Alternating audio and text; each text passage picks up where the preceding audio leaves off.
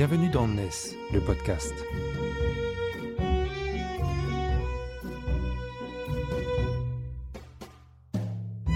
NES, c'est le média des nouvelles solidarités, édité par Harmonie Mutuelle ESS.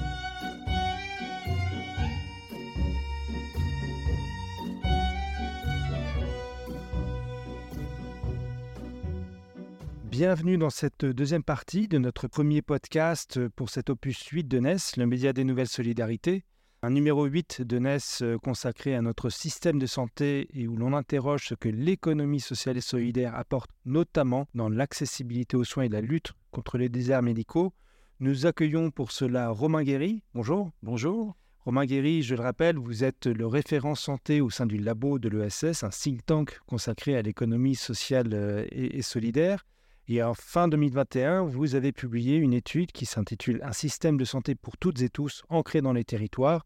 On ne pouvait que vous inviter pour parler de ce sujet-là et ouvrir ce, débat avec nous dans ce numéro 8 de NES. Alors dans la première partie, on est revenu un peu sur la photographie de l'économie sociale et solidaire dans le secteur de la santé. On a regardé ce que cela représentait. On a compris que l'ESS a, de manière historique, investi ce champ de la santé parce qu'il s'agit d'intérêt général, parce qu'il s'agit de répondre à des besoins essentiels de la population.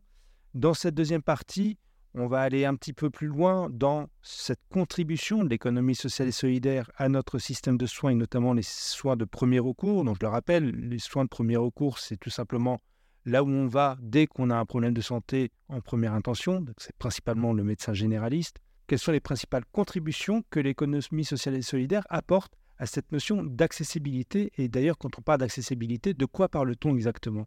Alors, on peut schématiquement diviser ça en deux catégories. Alors, ce que je vais dire, c'est très, très schématique. En vrai, c'est un peu plus compliqué que ça, ou, ou plus simple. Mais disons qu'il y a l'accessibilité financière. C'est est-ce que j'ai les moyens d'aller voir le médecin quand j'en ai besoin? Et donc, en sous-jacent, euh, est-ce qu'il y a des médecins en secteur 1 les fameux euh, secteurs 1 qui sont les moins, les moins chers. On va dire le tarif de base. Tarif de base. Mhm. Ou est-ce qu'il y a du dépassement d'honoraires, donc ceux qui sont en secteur 2 Ça, c'est l'accessibilité financière. Et puis l'accessibilité géographique, c'est le fait que sur certaines zones, la grande ruralité, des zones de montagne, des zones insulaires, euh, puis même certains quartiers populaires, voire même certaines villes ou départements entiers, une offre a disparu, soit en médecine générale, soit sur certaines spécialités. Donc c'est deux problématiques alors, qui peuvent se recouper, mais qui peuvent être différentes. Comment on mesure aujourd'hui quel est l'état actuel, actuel de cette accessibilité, de ces niveaux d'accessibilité globalement sur le territoire? Est-ce qu'on a quelques éléments à donner pour- Alors, je ne suis pas le spécialiste de la mesure de tout ça, mais ce que je sais, c'est que le, le- le ministère de la Santé mesure comme indicateur euh, le nombre justement de, de- de professionnels euh, selon leur euh, conventionnement, hein, ce qui sont secteur 1, secteur 2, les délais d'attente. Voilà, les deux, les deux gros critères. Donc, soit vous avez un professionnel, oui, non, soit euh, vous avez un professionnel, mais il faut 6 mois, euh, 8 mois, 1 an pour avoir un rendez-vous. Donc là, retard d'accès aux soins, et avec toutes les conséquences que cela a pour la santé des populations. C'est quand même ça le sujet. hein. Et justement, où est-ce qu'on en est aujourd'hui de cette désertification médicale? On en parle, euh, on parle d'une dégradation de la situation depuis une vingtaine d'années. Euh, Qu'est-ce qu'il en est exactement? Euh, Qui en souffre le plus? Ce qu'on peut dire, parce que c'est de notoriété publique, c'est que la situation n'est pas bonne. La situation ne va pas en s'améliorant. Vous avez tout le problème de la, des départs en retraite de, populations entières de, de médecins. Et vous avez des, des- des zones où euh, c'est désormais très compliqué d'avoir un médecin en premier recours, avec tous les effets que ça a, je l'ai dit, sur la santé des populations, mais aussi sur le, par effet de rebond sur d'autres composantes du système de santé. Donc, ce qu'on a tous en tête, c'est le, re- le rebond sur euh, l'hôpital, où des gens ne peuvent plus aller voir le généraliste et donc vont engorger les hôpitaux pour des soins qui auraient pu être faits en ville euh, traditionnellement, Et notamment les services d'urgence. notamment les services d'urgence. Donc, on a une situation qui n'est pas bonne, à laquelle le- les gouvernements successifs essayent de répondre en euh, faisant par exemple de la délégation de tâches entre professionnels de santé, en se disant il y a moins de médecins, alors on va essayer de confier des tâches par exemple aux pharmaciens pour faire de la vaccination, voilà, un sujet d'actualité. Euh, vont essayer également euh, d'attirer euh, de, nouvelles populations euh, de médecins, notamment de l'étranger. Vous avez diverses solutions, mais qui butent à chaque fois sur ce problème qu'on a évoqué, hein, c'est la raréfaction de la ressource. Si on n'a pas assez investi dans la, médecine les années précédentes, comme il faut un temps très long pour former ces professionnels, bah vous vous retrouvez avec un, gros déficit d'offres. Alors, on a un déficit de l'offre.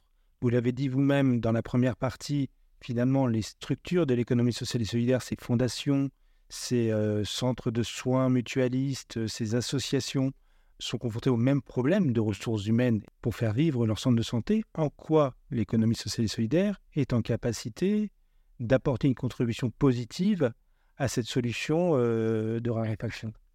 Alors, principalement par sa capacité à innover. C'est ce qu'on a vu dans l'étude. c'est une étude de terrain. Hein. On est parti en, visite, rencontrer des gens à Saint-Nazaire, en, Seine-Saint-Denis, dans le centre de Paris, notamment pour un centre d'addictologie, ou, dans le nord de la France, pour aller voir comment ça se passait. Et ce dont on se rend compte, c'est que il existe une forme de, mobilisation militante de la part de professionnels de santé qui souhaitent faire des choses à leur échelle, dans leur territoire, en se regroupant. Et c'est là où l'ESS intervient. C'est-à-dire que vous avez des gens, des médecins qui ont été sensibles à, par exemple, une désertification médicale et qui se disent il faut faire quelque chose. Et seul en libéral, je ne pourrais pas y arriver et en même temps, ils ont envie d'être euh, dans un collectif, de peut-être euh, partager des pratiques. Et donc, ils vont créer, souvent, c'est le plus facile, une association qui va, par exemple, faire ce qu'on appelle de la santé communautaire.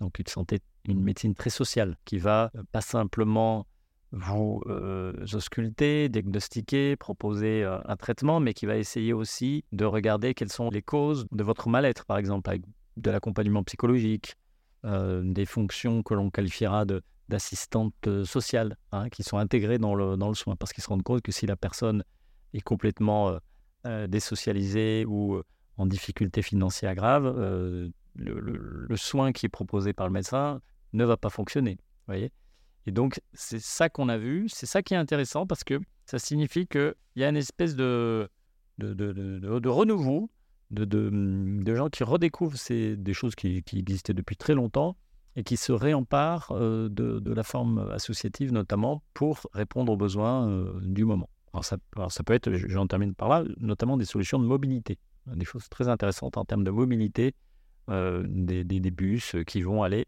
au contact des populations plutôt que les populations viennent au médecin, c'est le médecin qui vient à la population. D'accord. Là, on est sur des solutions ciblées pour répondre à des besoins d'intérêt général, mais particulier pour certaines populations, pour répondre à certaines problématiques. J'avais envie de poser la question, mais est-ce qu'en soi, les modèles de l'économie sociale et solidaire que vous avez décrits, est-ce qu'il y a une raison, là, dans ce modèle-là, quelque chose qui fait que, oui, c'est une réponse différenciée et qui apporte une efficacité supplémentaire? Je pense que le débat ne se joue pas là. Ce n'est pas la qualité du soin qui sera différente entre un, exercice salarié ou un exercice libéral. Et on peut l'espérer quand on va voir un, soignant, peu importe le statut juridique dans lequel il exerce.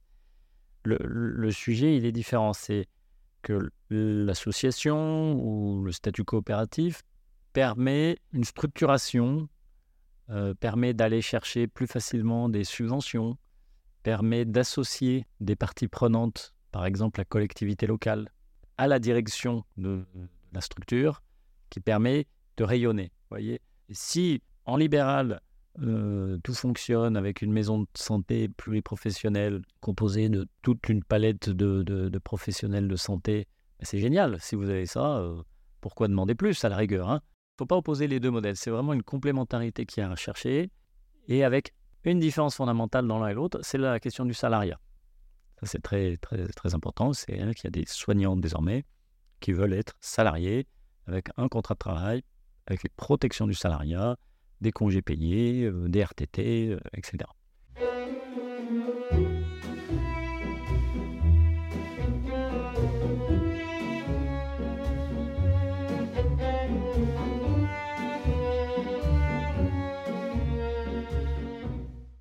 Il y a un autre terme qu'on entend et notamment que vous reprenez dans, dans votre étude, c'est celle de la démocratie sanitaire. J'aimerais bien comprendre un peu ce que ça recouvre exactement, cette notion de démocratie sanitaire. C'est un, vaste terme qui peut euh, avoir euh, des quantités de, définitions ou de, de réalité. Par exemple, ça va être la, question de l'association des patients, des usagers du système de santé à son organisation. Une chose qu'on a vu en, contre-exemple au moment du Covid notamment, où tous les, outils de la démocratie sanitaire ont semblé disparaître euh, au moment où on en aurait eu peut-être le plus besoin. Mais ça peut être aussi, à une échelle beaucoup plus locale, comment on organise euh, avec une population, dans un quartier, dans un village, l'exercice du soin. Et, ça peut être très pratico-pratique. Typiquement, euh, vous avez, euh, je vais prendre une histoire que tout le monde connaît, votre médecin libéral qui prend sa retraite à 70 ans, qui a exercé même plusieurs années alors qu'il était en retraite. la mairie bien dépourvue ne sait pas trop quoi faire, plusieurs options, soit elle crée une maison de santé, souvent les communes vont aller jusqu'à acheter un bâtiment, voire le, louer euh, gratuitement aux professionnels de santé. Parfois ça marche, ils vont rester, mais souvent aussi, eh ben, ils ne vont pas rester parce qu'ils vont aller ailleurs et puis euh, ça laisse la population dans le, désarroi et l'exécutif municipal aussi. Et puis vous avez une autre solution qui est un peu plus complexe, un peu plus lourde, mais parfois plus pérenne, qui est de se dire, eh ben, on va associer les médecins à l'exercice de la structure, hein, qui vont être co-décisionnaires, avec une population qui va euh, participer à la, gouvernance, ce qu'on appelle la gouvernance, un bien grand mot, mais en gros l'organisation collective. Et pour cela, euh, bah, il existe une forme, et je tiens à en parler parce que c'est une vraie innovation, qui est la coopérative.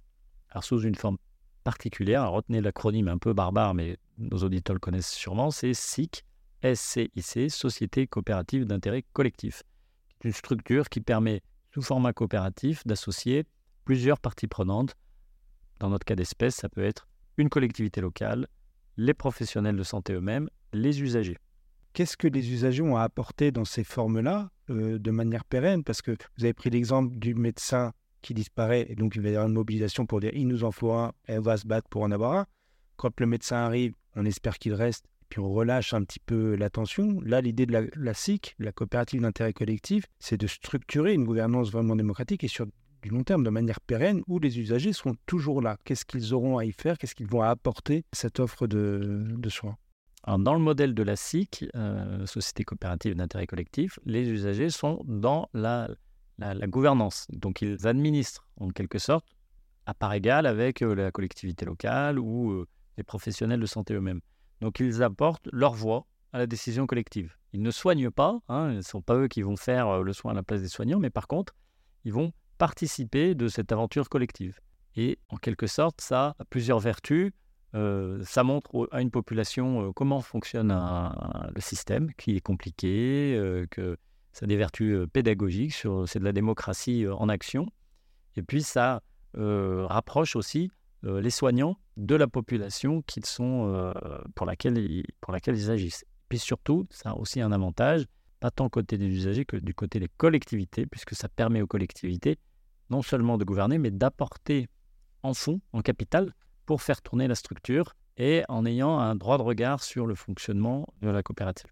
Alors précisons une chose, c'est que dans l'accès aux soins de premier recours, ce modèle de, de SIC, il y en a très peu. Ça se compte sur les doigts d'une main. Mais ça, contient un potentiel de développement important.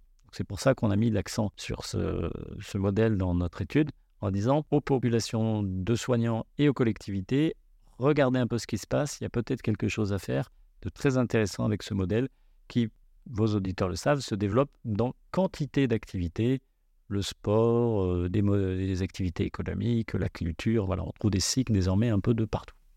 Merci à vous Romain Guéry, on se retrouve pour la troisième partie euh, de ce podcast. Aux auditeurs, n'hésitez pas à relayer ce podcast sur les réseaux sociaux, à donner votre avis ou vous inscrire ou vous abonner pour ne rien rater de nos productions.